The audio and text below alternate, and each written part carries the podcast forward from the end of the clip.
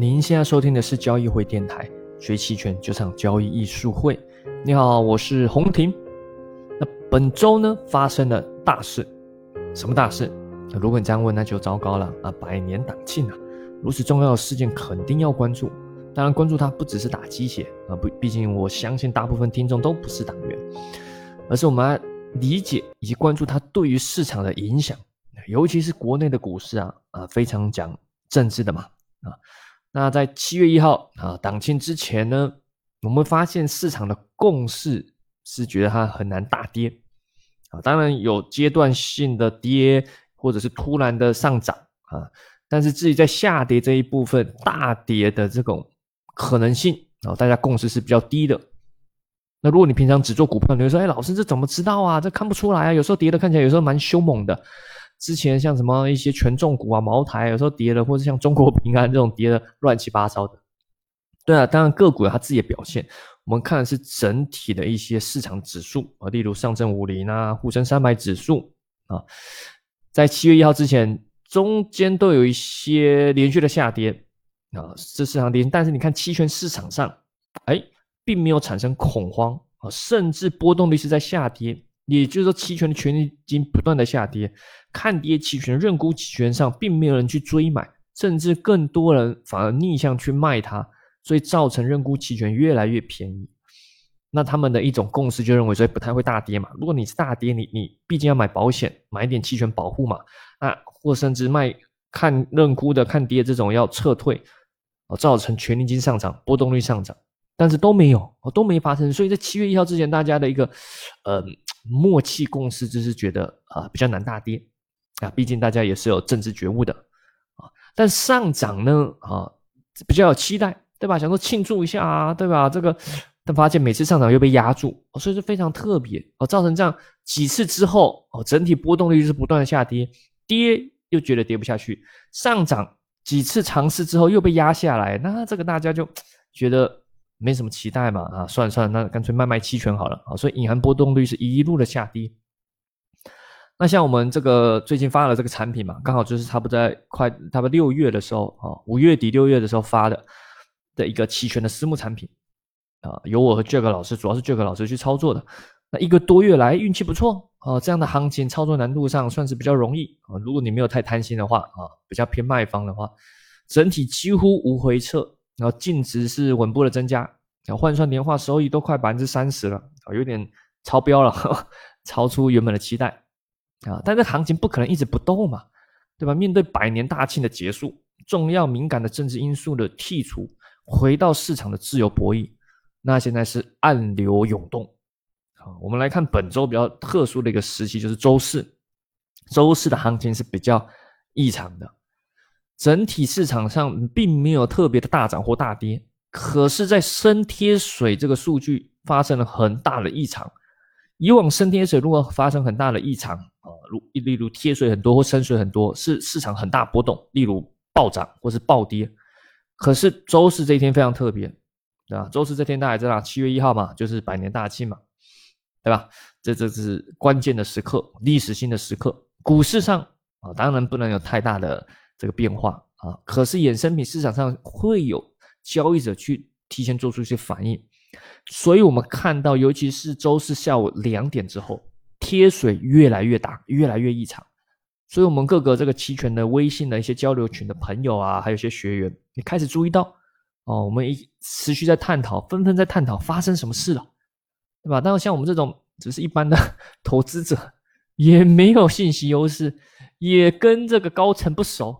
所以我们也不知道发生什么事，但是我们从数据、从期权市场上还有期货市场上的数据告诉我们，有什么事情要发生了。那可能有新朋友不知道，哎，老师什么是深贴水？那我们可能还是要科普一下啊。虽然之前录了蛮多小视频，都有提过啊。那那大家可以关注一下交易艺术会的视频号，这个微信上去搜索都可以搜索到这个视频号哦。交易艺术会。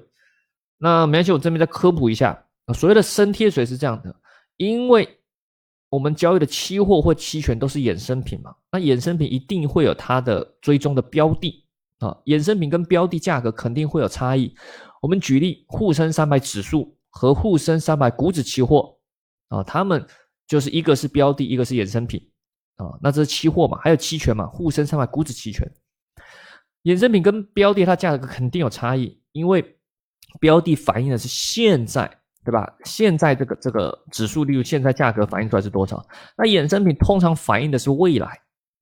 那所以由于资金成本啊、分红啊，还有未来的预期等因素，所以这肯定会有价格的差异。而这个价格的差异就是所谓的升贴水。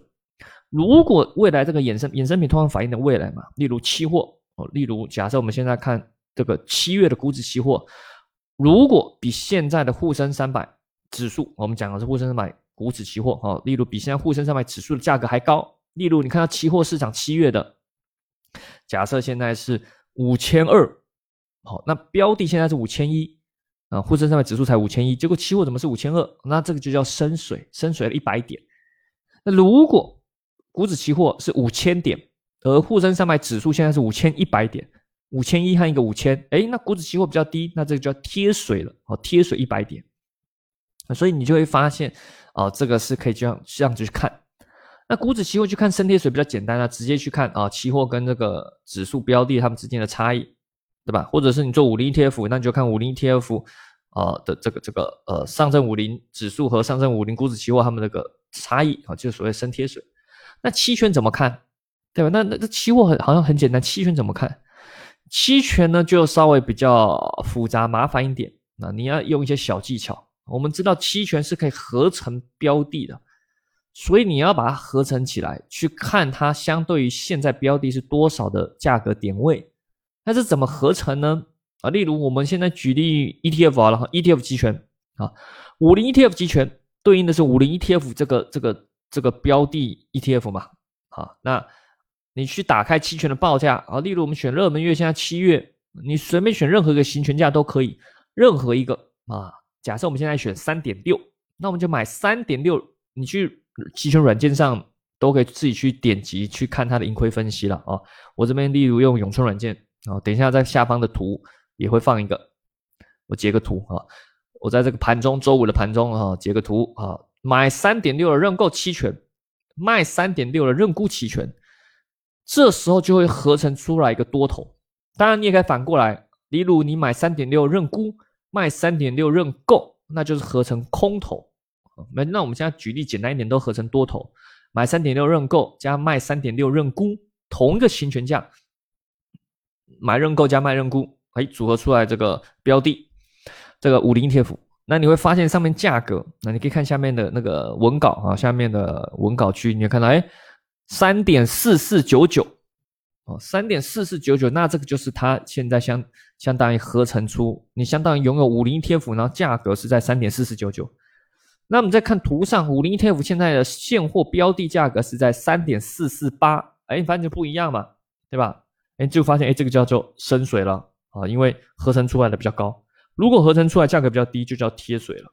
所以从期权市场上就可以这样去看，既有合成出来的，去跟标的做比较啊，一样可以去看出它的这个升贴水啊。所以大家可以学到一招啊，去判断啊判读，哎，衍生品市场上的升贴水是怎么变化？它到底在反映的什么？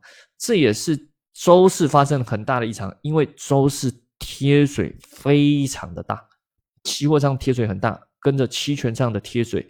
也是跟着非常大哦，那这个就是一个很异常的情况了。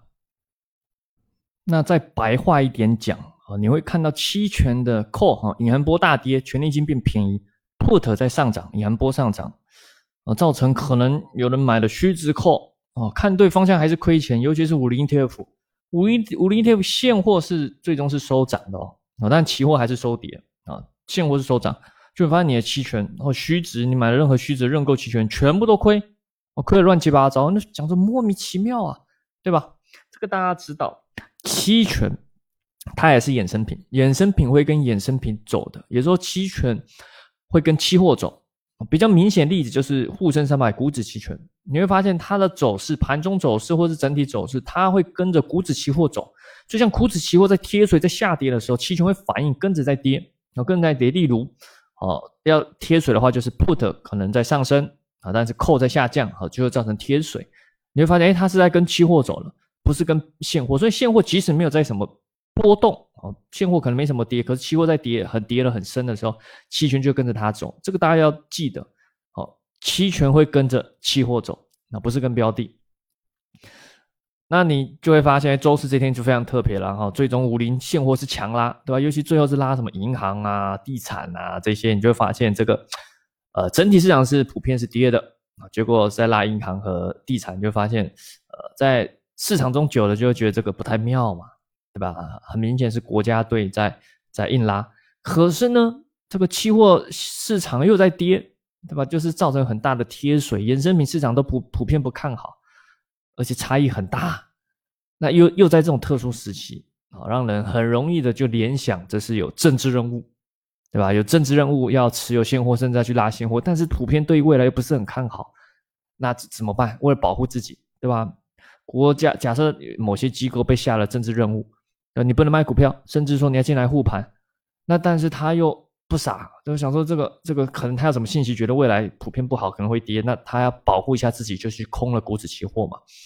甚至是做了期权，啊的的背对啊，做期权的买的看跌啊，类似这种去做保护，啊，那甚至影响到做市商的报价啊，那你就会发现，哎，衍生品市场提前反应了，那么提前反应，那就发现这个几乎是有内鬼啊，对吧？这是内鬼还是叛徒，对吧？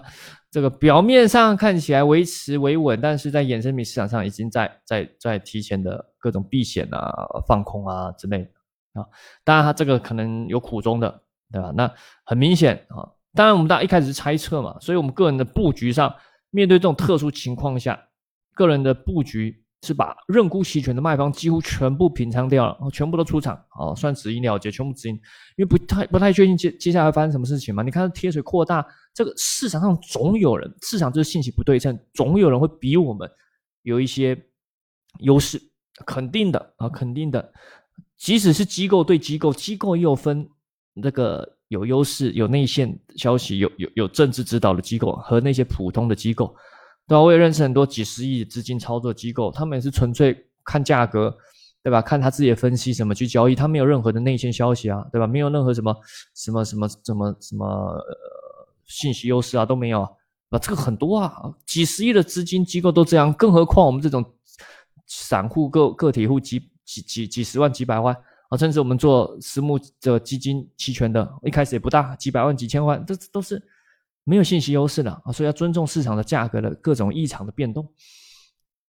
好，那反正把认沽期权卖方出场后再看看嘛，再看看情况，对吧？没事再回来嘛，对吧？也不会特别去做空，也不会特别去做多，因为搞不清楚状况，对吧？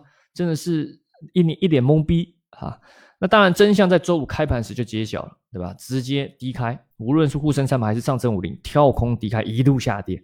我在录音频的时候是在周五的中午了，啊，是一路下跌。我不知道下午会不会拉起来，我估计有点难了。但是不管怎么样，就反映了原来周四这个这个贴水是有意义的，对吧？